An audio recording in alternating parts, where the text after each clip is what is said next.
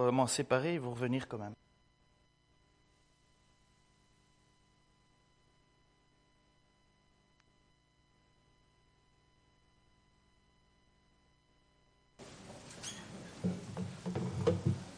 Un, deux, trois, quatre, toujours rien? C'est bon.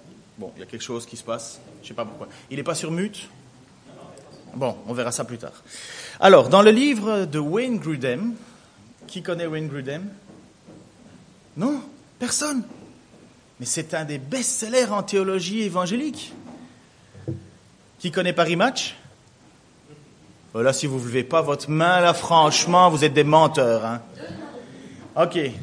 Bon, j'ai l'impression que Paris Match a plus de succès en France que Wayne Grudem. Mais bon. Dans son livre, Wayne Grudem, qui a fait un livre en français, hein, donc euh, c'est accessible aussi, hein, euh, a fait la recherche de quels sont les moyens que Dieu utilise euh, dans l'Église pour dispenser sa grâce. quelles sont la façon dont le corps de Christ, dont il est la tête, fait en sorte que les gens puissent être encouragés par l'interaction, la volonté que Dieu a mis dans son Église. Il y a premièrement l'enseignement de la parole. Enfin, tu peux mettre la première image parce que j'ai travaillé dessus. Mais euh, l'enseignement de la parole. L'enseignement de la parole, c'est ce qu'on fait euh, le mercredi ici ou c'est ce qu'on fait quand on est ensemble. C'est l'idée que on travaille ensemble pour faire connaître, Dieu veut faire connaître sa volonté. Vous savez, ça, c'est une grâce. Premièrement, c'est une grâce. Le peuple hébreu, à l'époque, euh, se considérait comme étant un peuple privilégié parce que Dieu lui avait transmis sa volonté. Et en même temps, il avait reçu une loi, et le peuple hébreu était fier et, et se sentait vraiment différent d'avoir une loi de son Créateur auquel il pouvait obéir. Une autre chose dans l'Église, qui est un moyen que Dieu fait pour dispenser sa grâce, c'est la scène. La scène que nous prenons, elle est là pour nous souvenir de ce que Christ a fait. C'est un moyen de, commémoration, de,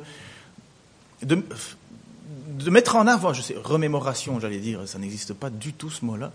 Euh, mémorisation, non, ça ce serait de l'apprendre. Commémoration, ce serait le bon mot. Monsieur Michaud, qu'est-ce que vous utiliseriez Voilà. Donc, je demande à mon dictionnaire ambulant. Hein. Donc, euh, la commémoration pour nous rappeler de ce que Christ a fait, de ce qu'il est, et, en même temps qui est une grâce qui est continue pour nous. La troisième chose aussi que nous voyons dans l'Église comme étant des moyens de Dieu de dispenser de sa grâce, c'est le baptême. Le baptême, c'est montrer et publier que nous sommes morts et nés de nouveau. Vous savez, le baptême, Lorsque euh, baptême, conversion, ça, euh, je vous assure que euh, aujourd'hui, en 2015, au niveau de la question du baptême et compagnie, les gens se prennent les pieds dans le tapis. Cette expression, on la comprend facilement. Les gens se prennent les pieds dans le tapis. Dans le Nouveau Testament, c'était super rapide. Les chrétiens convertis étaient baptisés, les chrétiens baptisés étaient convertis, ça n'allait pas chercher. Aujourd'hui, on met des délais, on fait des ci, on fait des là. On est loin de la simplicité d'autrefois. Euh, nous nous disons baptistes, mais je crois que même nous sommes très très loin de la façon dont les choses se passaient. Ceci dit, il n'y a pas mort d'homme, on n'est pas sauvé à travers le baptême, on est sauvé par Jésus-Christ. Et le baptême en est la preuve, en est la démonstration. Mais c'est un moyen de grâce, encore une fois dans l'Église. Lorsque quelqu'un se fait baptiser, c'est de la joie pour nous, parce que ça définit, soit ça veut, ça veut enfin en tout cas dans le pur des systèmes, ça montre qu'il y a une conversion. Et quand il y a une conversion, il y a la joie dans le ciel. Alors s'il y a la joie dans le ciel, il y a la joie dans l'Église, par extension, normalement. Il y a la prière aussi qui est un moyen de grâce pour l'Église. Le fait de prier les uns pour les autres, le fait de se réunir, le fait de savoir qu'on peut demander à d'autres euh, de prier avec nous, d'exposer nos besoins, c'est un sujet de grâce, c'est une grâce qui nous est faite. Le fait que je puisse dire aux amis, aux frères et sœurs qui se réunissent lorsqu'on va à des réunions de prière ou bien dans, euh, où on se rencontre les uns les autres, est-ce que tu peux prier pour moi? Est-ce que tu peux prier avec moi? C'est une grâce. L'adoration, le fait de se réjouir euh, de ce que Dieu fait au milieu de nous, lorsqu'on le fait à travers des chants, lorsqu'on le fait à travers des prières. Et comme vous savez, mes frères africains qui sont là, frères et sœurs, comment vous me bénissez lorsque vous vous mettez à chanter des chants de louange et d'adoration comme ça, spontanés. Désolé, je ne les, les connais pas euh, aussi bien que vous, mais mon cœur chante avec vous parce que c'est un sujet de joie. C'est une joie. C'est une bénédiction et c'est un moyen de grâce, encore une fois, que Dieu donne à l'Église. La discipline, oui, la discipline, c'est un sujet de grâce. Est-ce qu'il faut que je vous convainc? Oui, je vais vous convaincre. Lorsque nous ne marchons pas selon ce que l'Esprit demande, qu'est-ce qui se passe? Nous attristons le Saint-Esprit. Lorsque nous attristons le Saint-Esprit, nous sommes malheureux. Nous vivons quelque chose qui nous éloigne de Dieu. Et la discipline dans l'Église, lorsque des frères se reprennent l'un l'autre, dans l'amour, hein, pas n'importe comment, dans l'amour, la discipline vient faire en sorte que l'on puisse sortir de ce carcan dans lequel on était. On portait un poids et la discipline peut nous en sortir. La discipline est une bénédiction dans le regard de Dieu, ce n'est pas une malédiction. Et après ça, il y a les dons spirituels. C'est quoi les dons spirituels? Après ça, on va ouvrir. C'est une boîte de Pandore. Hein. Là-dedans, tout le monde y met tout et rien du tout. Mais l'on recherche, et si l'on recherche l'origine, le, enfin l'objectif, le, but des dons spirituels, les charismata pneumaticon, charismata, tout le monde est charismatique au fait, vous le savez hein, dans l'Église, parce qu'on a tous reçu un don. Tous, tous, tous. Selon Éphésiens, on a tous un don. Mais quel est le but? Quel est le but? L'édification de l'Église. Encore une fois, un sujet de grâce. Quelqu'un a reçu le don pour le chant. Lorsque quelqu'un se met à chanter, lorsque quelqu'un se met à louer, ou la musique, ou, les, ou quoi que ce soit, c'est un don qu'elle a reçu. Eh bien, le met au service des autres, ça nous édifie. Lorsque quelqu'un enseigne, enseigne bien, ça nous édifie. Lorsque quelqu'un nous, nous dirige dans des projets parce qu'il a, il a un don de, de leadership naturel, ça nous édifie. C'est encore une fois un moyen de grâce que Dieu utilise. La communion fraternelle. La communion fraternelle c'est un moyen de grâce absolu. Absolu. Comment c'est triste de voir l'Église se passer de cette bénédiction absolue. Il y a plus de joie d'être entre nous, entre frères. C'est comme de l'huile qui coule, euh, c'est comme la rosée qui descend du mont, euh, je ne sais plus lequel, mais ça descend d'un mont, le mont Hermon, voilà. Et, euh, et pour ceux qui ne savent pas où est le mont Hermon, on ne s'imagine pas, le bas c'est une plaine, une plaine sèche, une plaine aride. Et lorsque la, la nuée descend, ça veut dire que la la, les, les, plantes, les arbres, la végétation va recevoir de l'eau qui donne de la vie. Vous avez déjà vu ces images de la pluie qui descend euh, dans, après un désert et puis qu'on voit la, la, végétation pousser dans le désert. Mais c'est cette même image que, que Dieu veut nous faire comprendre à travers la bénédiction d'être avec des frères. Mais ça, il faut le vouloir. Et à partir de septembre, c'est le prochain grand chantier de l'Église. Comment vivre vraiment la communion fraternelle? Comment vivre vraiment la joie? Vous savez ce qui me, m'attriste quelque part le plus? Désolé, hein, je vous livre un peu mon cœur là. Je vais encore, certains vont vouloir dire que je crie au scandale et compagnie. Mais comment ça me, fait mal au cœur quand on me pose des questions au sujet de frères et de sœurs en disant comment il va un tel, comment il va un tel, comment il va un tel? Et dans ma tête, c'est mais pourquoi tu l'appelles pas? Est-ce que je suis la concierge de service est-ce que c'est moi qui dois tout savoir? Vous vous sentez déculpabilisé parce que moi j'ai des nouvelles, puis mais, c'est passer à côté de la bénédiction d'aller voir un frère et d'aller lui dire comment tu vas? Est-ce que je peux faire quelque chose pour toi? Bon, parfois il y a des situations où vous ne pouvez pas et je peux comprendre, hein, alors je centralise. Mais la réalité, c'est que nous avons besoin de nous téléphoner les uns les autres. Enfin, téléphoner, ça c'est aujourd'hui, prendre des nouvelles les uns les autres. Il y a une bénédiction. Normalement, lorsqu'on est allé voir un frère ou une sœur normalement, après notre passage, il devrait y avoir de la joie, il devrait y avoir de la bénédiction qui est là, il devrait y avoir un encouragement. On a passé un bon temps ensemble, ça a pu être dans la prière, dans l'encouragement, dans, dans toutes sortes de choses. Mais la communion fraternelle, mes amis, c'est excessivement important. Vous le savez, vous le savez. Et d'ailleurs, dans l'évangile de Jean, euh, dans la deuxième lettre de Jean, Jean qui écrit alors aux églises, non, la troisième, il parle de, vous voulez rassurer vos cœurs devant Dieu, que vous, êtes, que vous appartenez vraiment à Dieu. Il va dire, ben ça va se, vous le savez, par l'amour que vous avez les uns pour les autres. Jésus a dit, je vous laisse une loi, aimez-vous les uns les autres. La communion fraternelle est essentielle dans l'Église. Prochain chantier dès septembre. L'évangélisation aussi est un moyen de grâce.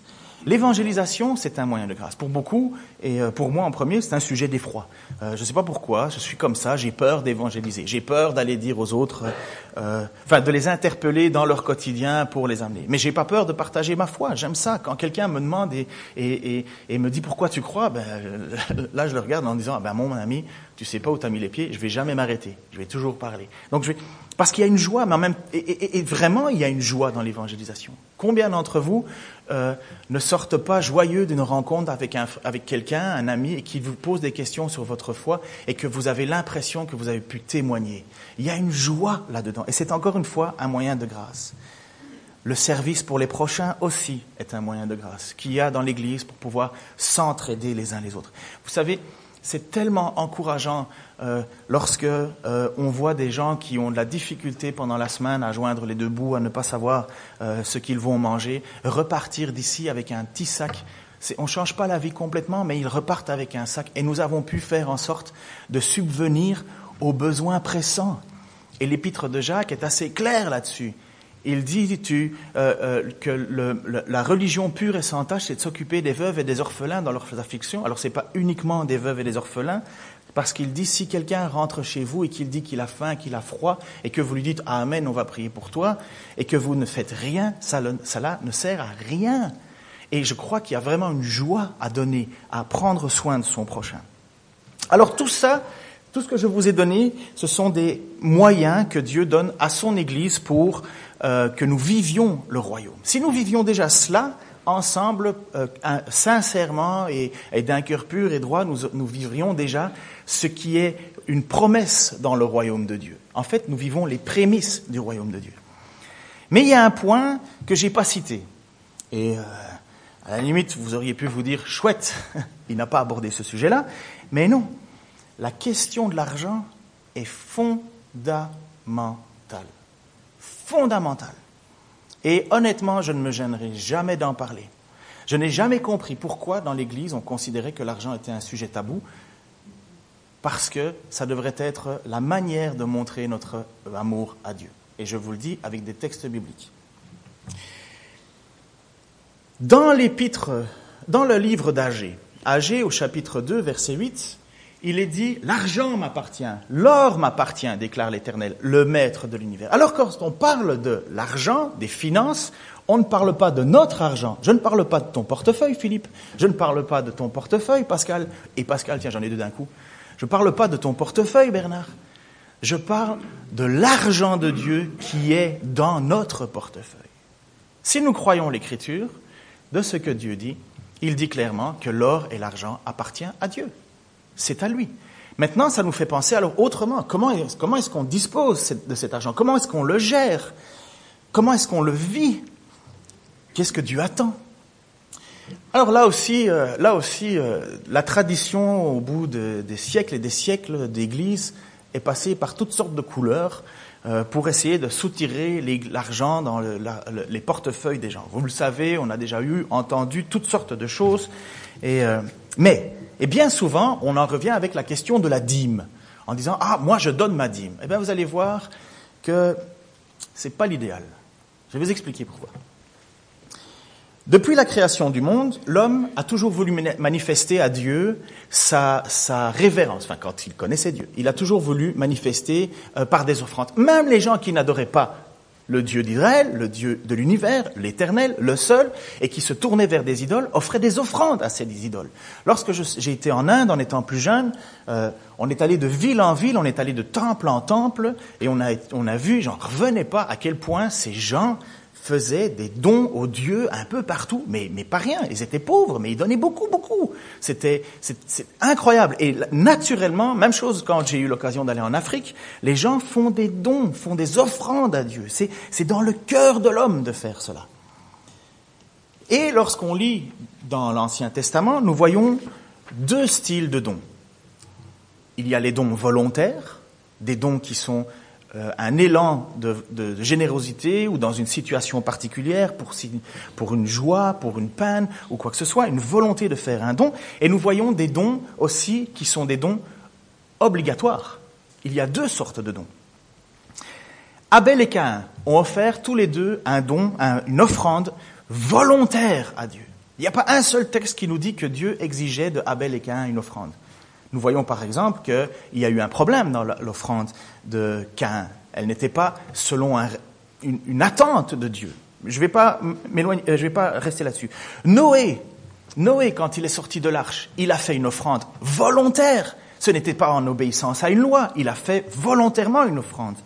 Lorsque Abraham et aussi Jacob offrirent tous les deux un dixième d'une partie de leur possession, un dixième, et encore, c'est particulier pour Abraham, vous allez voir, c'était une offrande volontaire, ce n'était pas une loi, c'était un élan de cœur, une volonté. Il n'y avait aucun euh, texte qui nous dit qu'ils devaient faire cela.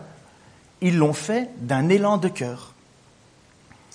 Et en même temps, nous voyons que ces élans de cœur ont toujours été, de la part de Dieu, excessivement importants. Excessivement importants parce que Dieu recherche quoi dans ces moments-là? La disposition de cœur. Déjà, déjà avec Noé, la disposition de cœur était importante. Regardez, Genèse chapitre 8, verset 20-21. Il y a eu le déluge, il y a eu les centaines de jours qui se sont passés. Après ça, euh, euh, Noé a fait sortir des corbeaux, corbeaux qui sont jamais revenus. Après ça, Noé a fait sortir des colombes, les colombes sont revenues. Et voyez, c'était le temps. Hop, le bateau retombe sur terre parce que l'eau s'éloigne. Dieu fait souffler un vent et compagnie. Et est-ce que je parle trop vite? Parfait. Pas aussi vite que d'habitude, c'est ça euh, L'arche tombe maintenant sur un terrain sec Qu'est-ce que fait Noé et tous les autres après autant de jours? Ben, Ils veulent sortir, et je les comprends. Ils sortent, et la première chose que Noé fait, un sacrifice. Un sacrifice volontaire. Noé construit un hôtel en honneur de l'Éternel. Il prit toutes les bêtes pures et, et de tous les oiseaux purs et offrit des holocaustes sur l'autel. Et voilà ce qui est magnifique. L'Éternel perçut une odeur agréable et se dit en lui-même, je ne maudirai plus la terre à cause de l'homme. Car l'orientation du corps, du cœur de l'homme est mauvaise dès sa jeunesse, et je ne frapperai plus tous les êtres vivants comme je l'ai fait. Mais le don de Noé, le don, le sacrifice volontaire de Noé était une, bonne odeur pour Dieu, et Dieu a accueilli cette offrande favorablement et a même fait une promesse, je ne ferai plus, je ne, je, je ne, je ne maudirai plus la terre de la même manière. L'épître de Pierre nous rappelle que Noé c'est avec de l'eau que Dieu a jugé le monde. Dans l'épître de Pierre, il nous dit plus tard, ça sera par le feu, à travers le feu. Heureusement, il y a Jésus-Christ entre. Mais nous voyons que cette offrande d'un cœur bien disposé a eu un impact incroyable. Est-ce que vous, vous, pouvez imaginer une seule seconde ce qui est écrit, non pas juste d'un fait historique, mais dans une relation entre vous et Dieu, grâce à l'offrande de Noé, alors que Dieu en a eu, mais jusque-là du monde, parce que le monde était mauvais, parce que le monde était pur, impur, parce que l'orientation du cœur était mauvaise depuis sa jeunesse, à cause de, ce, que nous sommes, de ce que sont les hommes, Dieu a décidé de tout arrêter, mais sauver Noé, un reste fidèle, et en même temps, ce reste fidèle offre une offrande en remerciant Dieu, et rien que par cette disposition de cœur, Dieu dit, je ne le ferai plus. Moi, je trouve ça phénoménal, la puissance du sacrifice qui a été fait là. Continuons. La dîme. Certains voient la dîme comme étant une règle, une directive, une offrande obligatoire. En réalité, à l'époque, pour Abraham, la dîme était une offrande volontaire, puisque la dîme a commencé avec Abraham et Melchisedec. Vous connaissez ça. La dîme était une offrande volontaire. Abraham revient d'avoir fait des, conquêtes, des guerres, et euh, euh, parce que Dieu le amenait dans un pays où il devait aller, dans l'endroit où il devait aller, et en même temps il donnait la victoire sur les ennemis qu'il fallait euh, faire mourir. Et à ce moment-là, un certain moment, Dieu, euh, Abraham pardon, revient d'avoir eu une campagne militaire, et sur le chemin, il rencontre Melchisedec, prince de Salem, personnage excessivement particulier, qui est déjà sacrificateur de l'Éternel, alors qu'on se demande mais d'où il vient? Le sacrificateur l'éternel, ou son... Mais voilà, Melchisedec est là, et Abraham, pour remercier Dieu d'avoir donné cette victoire, lui donne 10% de son butin, pas de l'entièreté de ses, possessions, de son butin. Mais qu'est-ce qui a motivé Abraham à donner cela? Mais rien. Il y avait, enfin, je veux dire, il n'y a pas de loi. C'est pas Melchisedec qui a dit, écoute, je suis euh, sacrificateur de l'éternel, il faut que tu me donnes 10%. C'est écrit. Ben, il n'y avait rien d'écrit. Il ne pouvait pas le dire. Non, c'est un élan de cœur d'Abraham. Une volonté de vouloir remercier, de vouloir dire merci à Dieu qui a fait que cette offrande a été offerte à Melchisedec, prince de Salem, futur Jérusalem. Melchisedec, qui veut dire roi de paix. Après ça, nous voyons encore une autre situation. Nous avons donc là tout ce qui s'est passé avant Moïse, ça veut dire avant la loi. Vous me suivez là jusqu'à présent? On a parlé de la Genèse, donc de Noé qui fait une offrande, offrande qui touche le cœur de Dieu. Nous avons Abraham, Abraham qui fait une offrande à Melchisedec, mais la loi n'existait pas encore. Maintenant, nous avons tout ce qui se concerne ou ce qui est au milieu entre la loi. Donc, à partir de, de Moïse, la loi est donnée au peuple. Et dans l'Ancien Testament, dans ces périodes-là, nous voyons encore deux façons de donner. La première, qui est une offrande obligatoire, qui est encore aujourd'hui d'actualité, je vous expliquer comment, et la deuxième était de nouveau une offrande volontaire.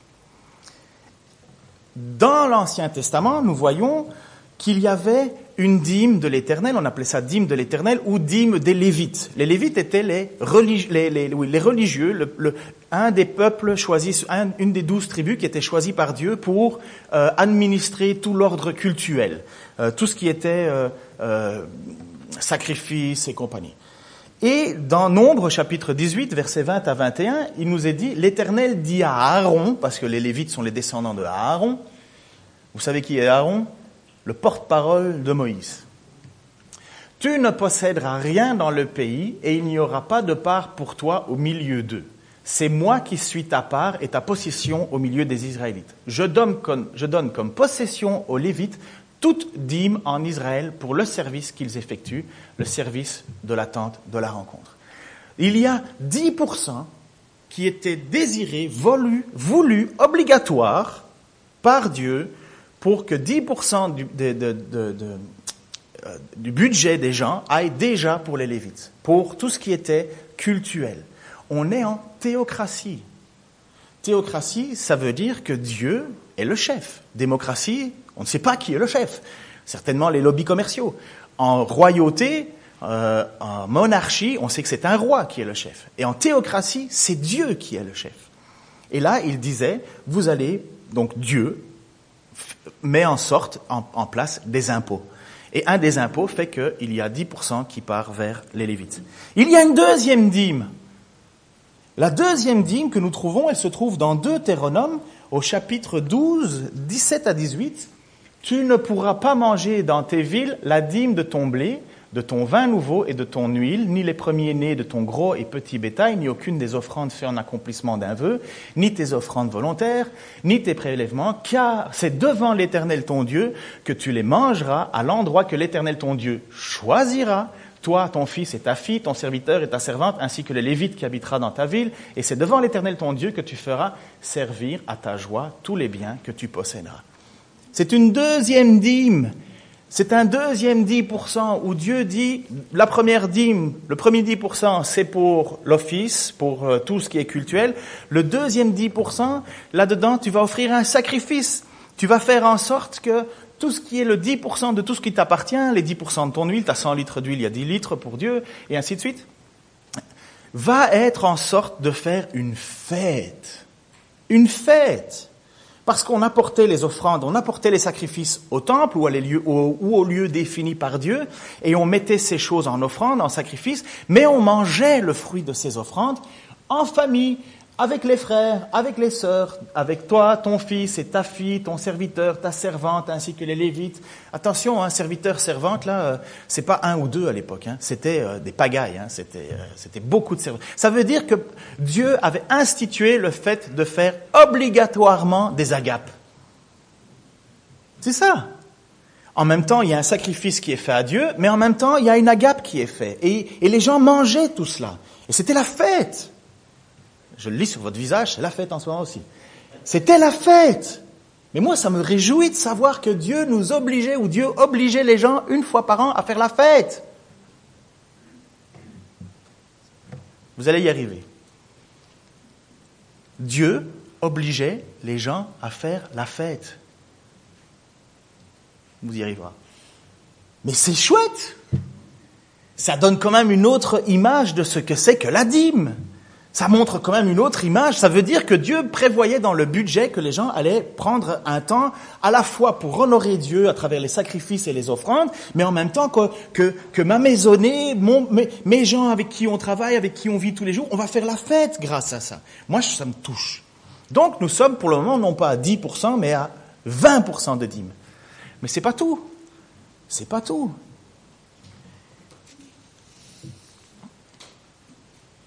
Il y a un autre passage qui se trouve dans Deutéronome 14, 28 qui nous parle d'une troisième dîme. Ah ben ceux qui veulent donner la dîme commencent à avoir euh, un peu peur parce que là on parle de 23%. Pourquoi? Tous les trois ans, vous mettrez de côté la part de la récolte de l'année en cours et vous l'entreposerez dans vos villes. Les Lévites qui ne possèdent pas de territoire au milieu de vous pourront venir s'y ravitailler, ainsi que les étrangers, les orphelins et les veuves qui vivent parmi vous. Ils y trouveront de quoi se rassasier. Alors le Seigneur vous bénira dans tout ce que vous entreprendrez. Comme ça, dans, on va dire qu'on joue au jeu les douze coups de midi. Vous connaissez les douze coups de midi? J'aime beaucoup. Si je vous demandais aujourd'hui quel est notre endroit où nous donnons nos 3%, nous, c'est où ici dans cette église? Je peux vous donner plusieurs, euh, comme dans les douze coups de midi, je peux vous dire euh, l'offrande, ou je peux vous dire, euh, je, je, me jette à l'eau comme ça un peu bêtement, l'autre. Mais la boîte, la boîte, c'est quoi la boîte? Vous l'avez déjà oublié Non, vous l'avez pas oublié. La boîte, la boîte qui est en arrière avec tout ce qu'on donne comme denrées et compagnie. Vous savez ce que c'est la boîte? C'est notre dîme, une partie de la dîme. Offrande obligatoire autrefois. Tous les trois ans, bon, on va pas attendre trois ans, d'accord? Tous les trois ans, Peut-être que si on cumulait les années, peut-être qu'on pourrait arriver aux trois ans. Mais tous les trois ans, vous mettrez de côté la part de récolte de l'année en cours et vous l'entreposerez dans vos villes. Les Lévites qui ne possèdent pas de territoire au milieu de vous pourront venir s'y ravitailler, ainsi que les étrangers, les orphelins et les veuves qui vivent parmi vous. Vous, ils trouveront de quoi se rassasier. La boîte, c'est ça aussi. Vous voyez les dessous de l'église? La boîte, c'est ça. C'est cette armoire-ci où on met des, denrées alimentaires. C'est là où on met des denrées alimentaires. C'est là où les gens qui, dans notre société à nous, désolé, euh, vont chercher de quoi se rassasier. Dans notre pensée à nous, c'est cela. Et nous voulons cela. Ce n'est pas rien. À l'époque, c'était obligatoire. À l'époque, c'était obligatoire. Il fallait qu'il y ait un endroit où les gens pouvaient aller rechercher. C'est exactement l'histoire de Ruth aussi. Vous savez, Ruth qui, qui allait glaner au bord des champs parce que Dieu avait dit, lorsque vous récolterez vos champs, vous laisserez sur le côté. Alors, j'espère qu'on a beaucoup de légalistes ici hein, pour que ça, ça fonctionne.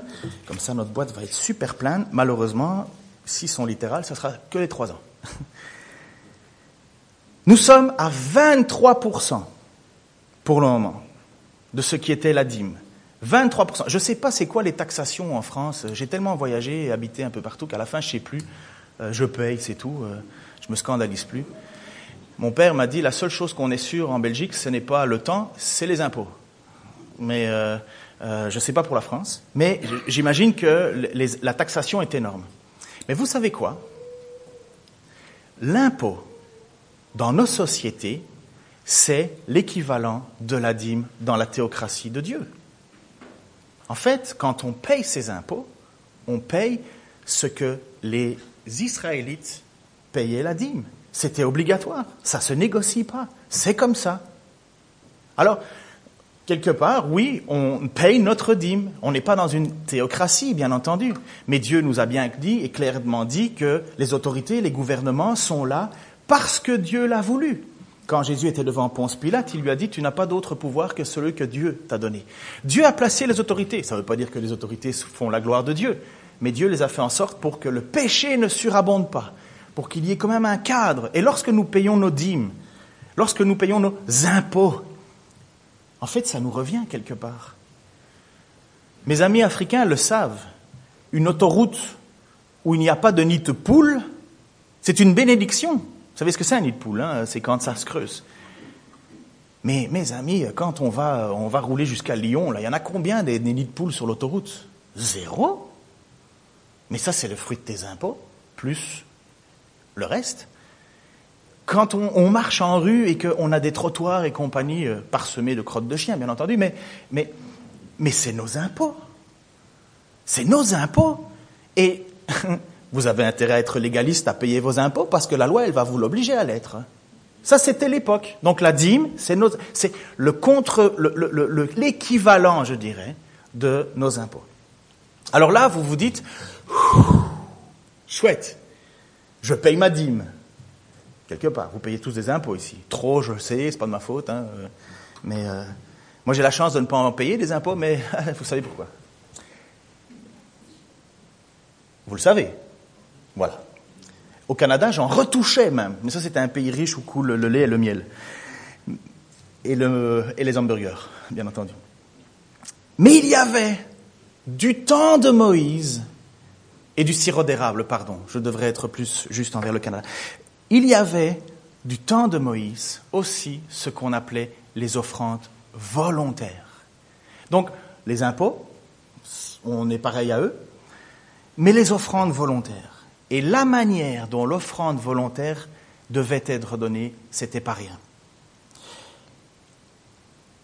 Un certain moment, Moïse est là, il va faire en sorte de... Euh, Dieu lui donne les plans pour créer la tente de la rencontre, donc la façon dont ça va être construit.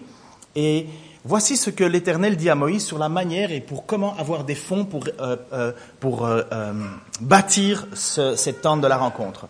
L'Éternel dit à Moïse, ordonne aux Israélites de m'apporter une offrande. Vous la recevrez pour moi de tout homme qui le fera de bon cœur. Ah ben tiens, on vient de rentrer une nouvelle notion là. Vous la recevrez de tout homme qui la donnera de bon cœur. La question n'est plus une obéissance, la question est une... Oui, il y a un appel qui est fait. Dieu donne la direction de faire une offrande, mais tu ne la recevras que de personnes qui l'ont fait de bon cœur. Voilà pourquoi l'apôtre Paul, dans l'épître aux Corinthiens, dit à un certain moment que Dieu veut qu'on donne avec joie, sans contrainte. C'est pas qu'il veut pas qu'on donne. On dit, ah, oh, ben moi je suis malheureux, je donne pas. Non. C'est parce que il y a un retour de notre amour vers Dieu à travers nos offrandes. Et déjà dans l'Ancien Testament, après les impôts, où là normalement on est déjà un peu plus triste, mais il y a après tout cela il y a, tu percevras un impôt spécial, une offrande spéciale, mais tu les recevras de gens qui ont bon cœur. Soyez motivés par l'amour de Dieu. Voilà ce que, Moïse devait dire aux gens.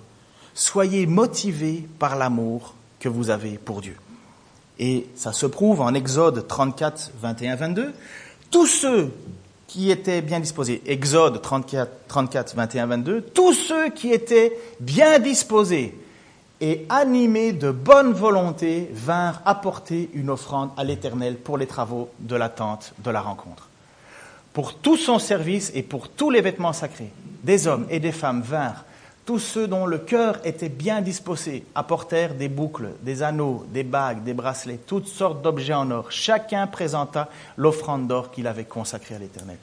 Déjà dans l'Ancien Testament, déjà dans cette construction du temple, de, de, la tente de la rencontre, qui est la préfiguration après ça du temple qui va être fait à Jérusalem, qui est la préfiguration de l'Église, puisque nous sommes le temple, Dieu a dit que c'était un cœur bien disposé qui devait amener les choses.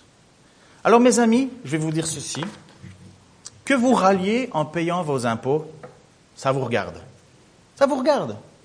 Certains vont râler éternellement, d'autres vont se réjouir. Ils vont se réjouir parce qu'ils vont se rendre compte qu'en payant les impôts, ils ont un retour. Et que tout ce qu'on a n'est pas gratuit. Il faut, il faut le payer. Mais parfois, c'est intéressant d'aller voir dans les pays plus pauvres, ceux qui ne payent pas les impôts, ben, vous n'avez rien et on sait d'où vient la pauvreté. Nous sommes riches et nous remettons à disposition de l'ensemble. Et ça, on le laisse gérer par nos, euh, les gouvernements. Euh, on passera de commentaires sur la façon dont ils le font. Et l'herbe est soi-disant toujours plus verte ailleurs, mais c'est toujours le bordel partout. Bref. Mais, que vous ralliez pour payer vos impôts, ça vous regarde. Mais l'offrande à Dieu, l'offrande à Dieu, on ne râle pas. On ne râle pas. On ne parle pas de dîme dans l'Église. Il n'est pas une question de dîme dans l'Église, il est une question d'offrande faite à Dieu. Et Dieu, déjà dans l'Ancien Testament, faisait très attention à la manière dont le cœur allait faire. Il le reprécise, tous ceux qui étaient bien disposés et animés de bonne volonté vinrent apporter une offrande à Dieu. Dans le Nouveau Testament, et donc euh, par extension pour nous aujourd'hui, comment est-ce qu'on fait? Ben, comme je vous ai dit, on paye nos impôts, mais après ça, il y a les offrandes volontaires. Les offrandes volontaires qui sont là pour le fait de pallier à tout le reste. Je ne suis pas lévite, hein, mais il faut bien que les, et les autres pasteurs et les autres personnes qui sont au service de l'Église, il faut bien qu'ils mangent aussi. Je ne suis pas. si on vivait dans l'Ancien Testament, j'aurais 10% de tout ce qui appartient à tout le monde, hein, euh, enfin, et qu'on partagerait en fonction des Lévites. On fonctionnerait comme ça. Aujourd'hui, dans le Nouveau Testament, c'est plus comme ça. Dans le Nouveau Testament, nous voyons aussi qu'à un certain moment, Jésus s'est retrouvé avec trois lois différentes. Il y avait la taxe pour le peuple juif, qui avait continué, et Jésus a payé l'impôt au temple, l'entrée. C'est fameux, fameux passage où Jésus a demandé d'aller chercher dans un poisson deux petites pièces et il a payé le tribut. Après ça, nous avons aussi à l'époque, et c'était bien la question de scandale, l'impôt des Romains, en plus, déjà de payer l'impôt euh, pour, pour, toute la gestion du peuple, plus l'impôt des Romains, il y avait cela, et en même temps, il y avait les dons qui étaient faits. Jésus n'a pas critiqué la dîme pour le temple, il l'a payé, il l'a fait. L'attitude du cœur dans le Nouveau Testament est devenue la règle, la règle.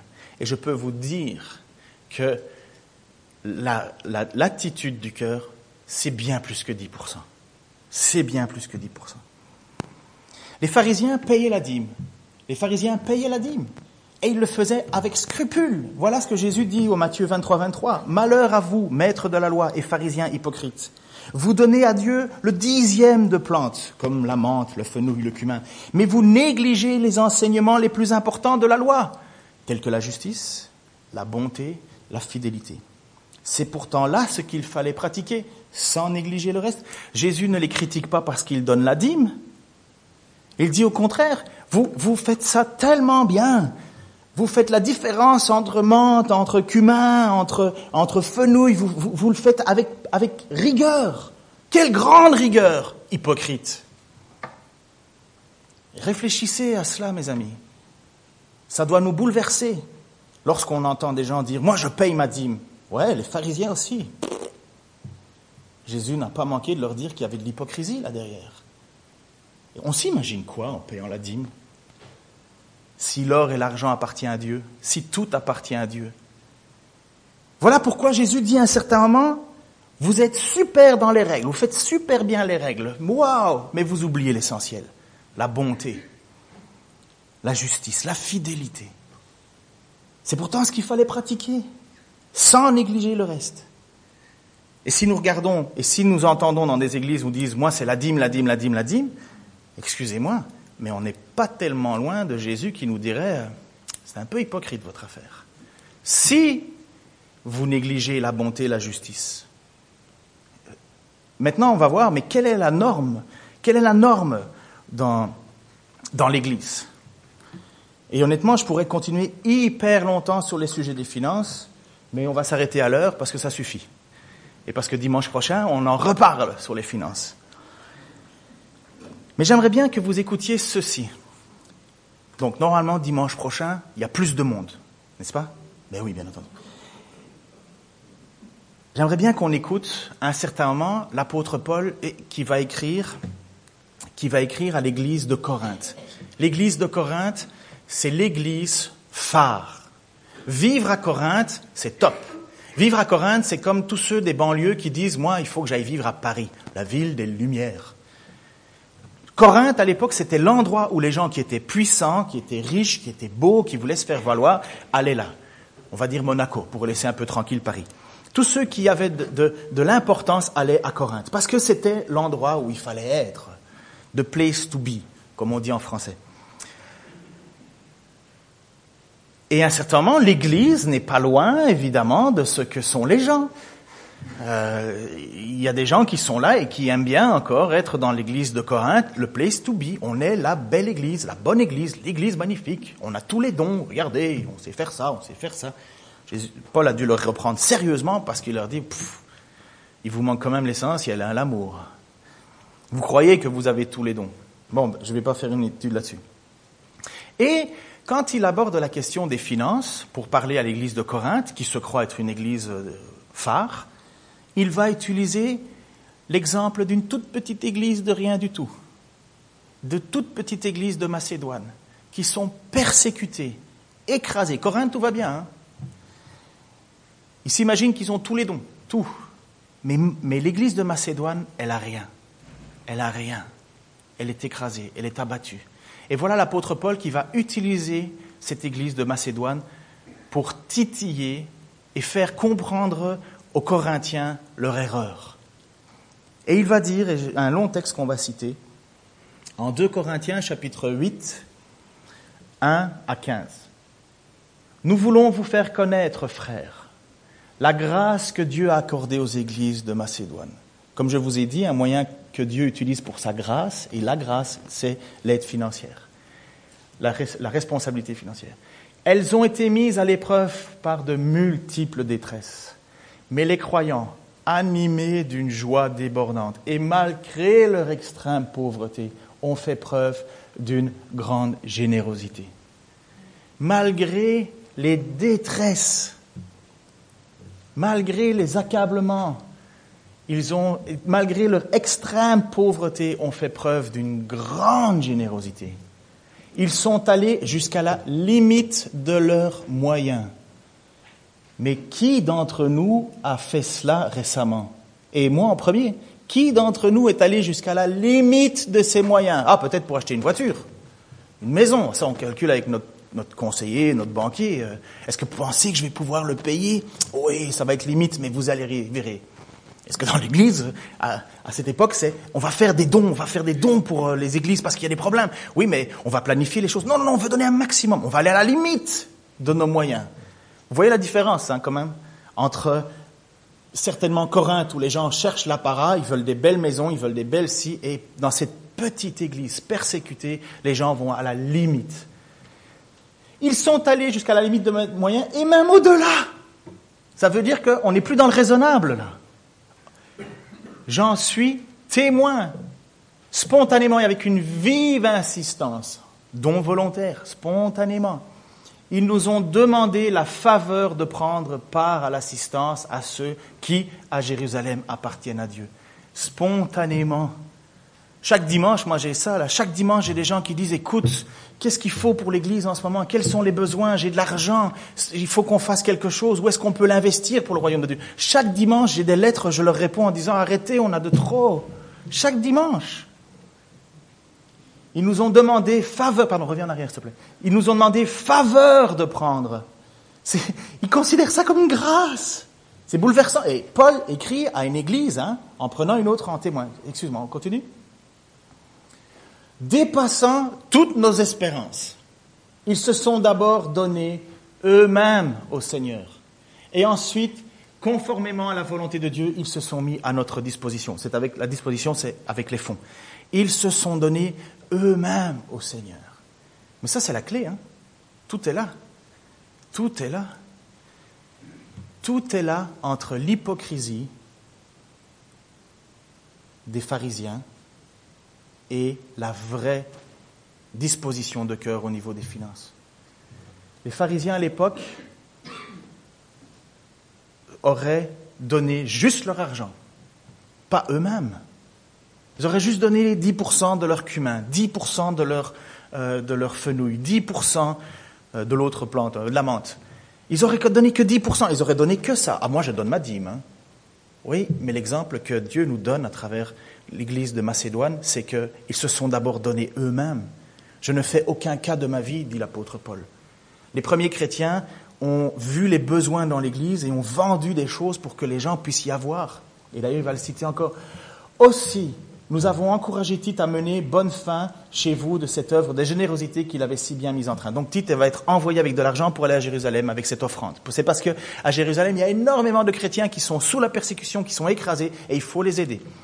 Vous êtes riches dans tous les domaines, qu'il s'agisse de la foi, de la parole, ou de la connaissance, du zèle en toutes choses, ou de l'amour qui de nos cœurs a gagné les vôtres. Cherchez donc aussi à exceller dans cette œuvre de générosité. Apparemment, ils avaient tous les dons, mais il en manquait un. Continue, s'il te plaît. Ce n'est pas un ordre que je vous donne. Et ça, c'est tout le jeu. Comment parler de la dîme sans vous obliger, mais quand même avoir des résultats? Parce que Paul, il est là dans cette contrainte-là. Je ne vous donne pas un ordre. Ce n'est pas un ordre. Parce que sinon, on retombe dans une loi. On est dans une offrande obligatoire. C'est pas ça. C'est des élans de cœur, de générosité.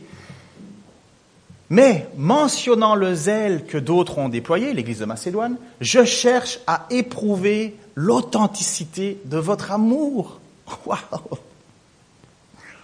Si on dit ça aujourd'hui à l'église, en passant les... Tiens, ils sont plus là, ils sont partis. Si je dis, en prenant les offrandes, ou celui qui, est le préposé aux offrandes, montrez-nous à combien vous aimez Dieu. Là, déjà, on se sent mal avec les deux euros qu'on avait préparés, sauf si c'est tout ce qu'on a. Et là, on réfléchit en se disant, waouh, waouh, waouh, comment est-ce que je fais pour prouver mon amour? C'est vrai, c'est un peu la question que Paul dit. Euh, montrez-nous l'amour. Mais les premiers chrétiens, je vais peut-être dépasser, je ne sais pas qu'est-ce qui restait à la fin, un chant, je pense, c'est ça? Je vais me dépêcher. Les premiers chrétiens, l'histoire d'Ananias et Zaphira, s'il vous plaît, relisez-la chapitre 5 du livre des Actes. Un couple se met d'accord pour vendre un champ. On est au tout début de l'Église. Ils décident de vendre un champ. Ils arrivent devant Pierre. Parce que à ce moment-là, disposition particulière, ils, déposaient devant les apôtres ce que les gens avaient besoin, parce qu'il y avait des besoins criants dans l'Église. Mais un homme appelé Nanias, dont la femme se nommait Zaphira, vendit d'accord avec elle un terrain qui leur appartenait. Il garda une partie de l'argent pour lui et alla remettre le reste aux apôtres. Sa femme le savait. Alors Pierre lui dit, Ananias, pourquoi Satan a-t-il, s'est-il emparé de ton cœur? Tu as menti au Saint-Esprit et tu as gardé une partie de l'argent rapporté pour ce terrain. Avant que tu le vendes, il était à toi, et après que tu l'as vendu, l'argent t'appartenait. Comment donc as-tu pu décider de commettre une telle action? Ce n'est pas à des hommes que tu as menti, mais à Dieu. En entendant ces paroles, Ananias tomba et mourut. Boum Je ne continue pas avec ce texte, mais voyez à quel point, au début de l'Église, et il fallait que Dieu marque les esprits et les cœurs, au début de l'Église, le mensonge pouvait détruire un don. Pierre lui dit, mais tu aurais pu nous donner ce que tu voulais, ça t'appartient. Mais pourquoi t'as menti? Pourquoi t'as menti? Les apparences. Pourquoi t'as menti? Ben, Ça lui a coûté cher au gars. Mais ça a été une belle leçon pour l'Église, parce qu'après ça, la crainte s'empara dans l'Église. Et la crainte, c'était une crainte de dire on prend Dieu au sérieux. C'est pas rien. Bref, on revient à notre texte. Éprouver l'authenticité de l'amour. Voilà ce que Ananias et Zaphira ont goûté. Ils ont été éprouvés dans l'authenticité de leurs mensonges et de leur duperie. Car vous savez comment notre Seigneur Jésus-Christ a manifesté sa grâce entre nous. Lui qui était riche, il s'est fait pauvre pour vous, afin que par sa pauvreté vous soyez enrichis. C'est donc un simple avis que je vous donne, juste un avis. Donc j'ai passé ma matinée à vous donner un avis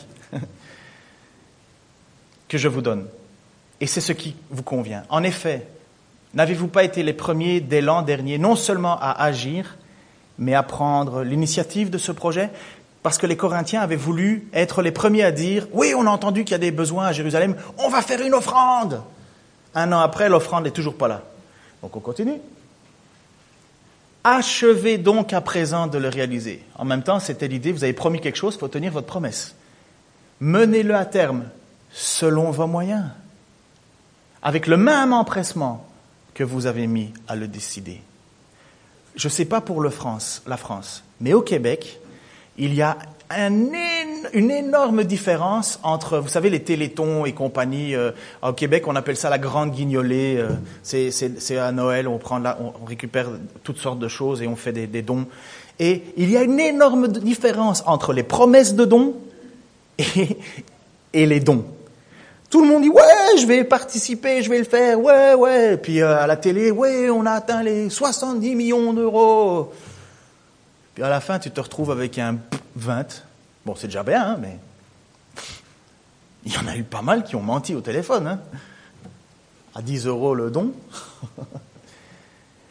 Donc, c'est ce qu'il dit, avec, et continuez dans cette même joie, avec le même empressement que vous avez mis à le décider. Lorsqu'on donne de bon cœur, Dieu accepte ce don. La même chose que dans Exode que les gens bien disposés avec un bon cœur viennent apporter les offrandes. Même chose dans Corinthiens. Lorsque l'on donne de bon cœur, Dieu accepte ce don. Lorsqu'Ananias et Zaphira ont apporté le don, Dieu n'a pas accepté le don.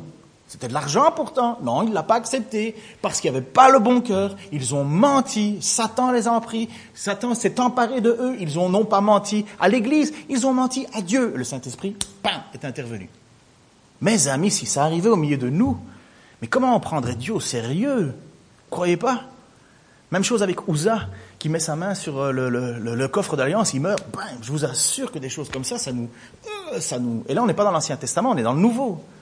Et heureusement hein, qu'il y a la grâce, parce que sinon, euh, on serait mal, hein, mes amis. Heureusement que Dieu nous aime d'un amour immense et veut, et est toujours prêt à pardonner celui qui est repentant. Toujours. Il n'est pas question de vous redire vous-même à l'extrémité. Donc, il n'est pas question que vous deveniez pauvre. Le but, c'est pas que vous n'ayez plus rien. Parce que Paul est en train de citer les Macédoniens qui ont donné au-delà de ce qui était raisonnable. Il dit, c'est pas du tout qu'on veut arriver à ce que vous n'ayez plus rien. Il s'agit simplement de poursuivre le principe d'égalité. Et je termine avec cette image, avec cette. Euh, tu peux le mettre?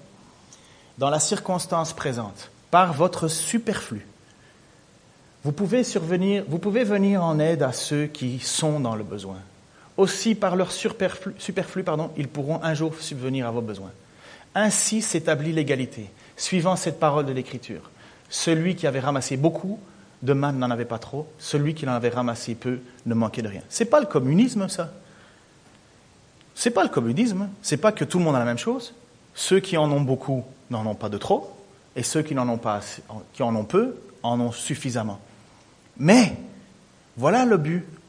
Voilà le but des offrandes, voilà le but de, la générosité de cœur. Et ce n'est pas uniquement dans le petit panier. Quant à ton frère, quant à ta sœur, qui te dit qu'il manque pour arriver à la fin du mois. Je, vais être un peu dur, hein, on va, on va, mais il faut qu'on fasse parfois violence sur la question des finances. C'est une façon de prouver notre authenticité, de notre amour, nous dit Paul. Enfin, en tout cas, le dit aux Corinthiens. Lorsqu'on a quelqu'un un frère ou une sœur qui ont vraiment de la difficulté, n'y arrivent pas, et que dans notre tête, on est en train de se demander qu'est-ce qu'on va acheter comme nouvelle télé? On en a déjà une, pour ceux qui en ont une, ou peu importe. Et qu'on est en train de calculer euh, combien on va faire pour avoir 70 pouces, 90, enfin pouces, je ne sais pas si on dit en pouces ou en centimètres, enfin peu importe. Et que ton frère à côté de toi, lui, il cherche juste à y arriver l'Évangile, le Saint-Esprit, Dieu espère juste une chose, que nous appliquions le principe d'égalité. Que nous appliquions le principe d'égalité. Il y en a certains qui en ont trop et ils en ont suffisamment. C'est pas que Dieu veut les appauvrir. Et il y en a d'autres qui n'ont pas assez. Ça devrait nous briser le cœur. Ça devrait nous, nous faire réfléchir à notre destinée. Ça devrait nous faire réfléchir à la manière dont nous gérons notre argent. Et voilà comment Dieu désire que nous fonctionnons dans l'Église. Non pas avec des règles, mais avec des cœurs. Avec des cœurs. Avec des cœurs. C'est ça, un don volontaire. Et l'Église est sous le régime du don volontaire. Et je peux vous assurer qu'un don volontaire, ça ne se quantifie pas ça ne se quantifie pas. Les Macédoniens ont donné au-delà de ce qui était raisonnable. Celui qui veut donner sa dîme, qu'il le fasse, c'est les impôts. Que celui qui veut se fixer une règle devant Dieu, qu'il a décidé lui-même dans son cœur devant Dieu, je donnerai autant à l'Église, que Dieu le bénisse. Mais faites-le toujours avec un cœur disposé, pas comme si c'était une loi, c'est un cœur qui compte pour Dieu.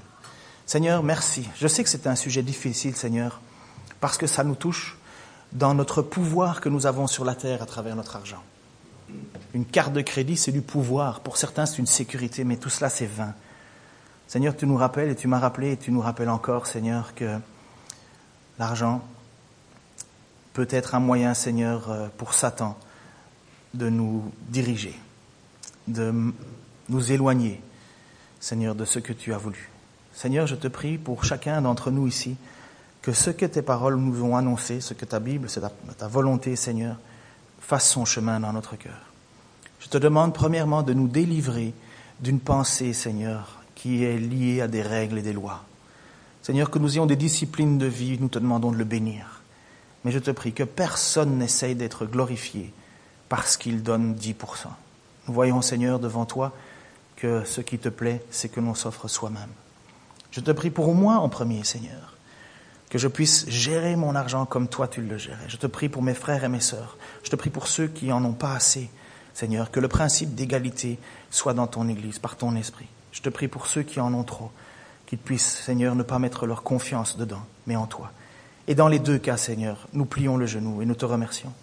Je veux te remercier aussi pour le sang de Jésus-Christ qui nous pardonne de nos manquements, Seigneur. Nous sommes bien souvent, Seigneur, fautifs, encore et encore, Seigneur. Aide-nous, transforme-nous, dirige-nous, Seigneur, vers une, vie saine pour toi, devant toi, bénie par toi. Tu es toi le seul juge, que ce soit pas mon frère ou ma sœur qui me juge, mais toi. Mais toi, toi qui connais la disposition de mon cœur. Que ton nom soit béni, Seigneur Jésus-Christ, dans cette Église et dans toutes les autres. Amen.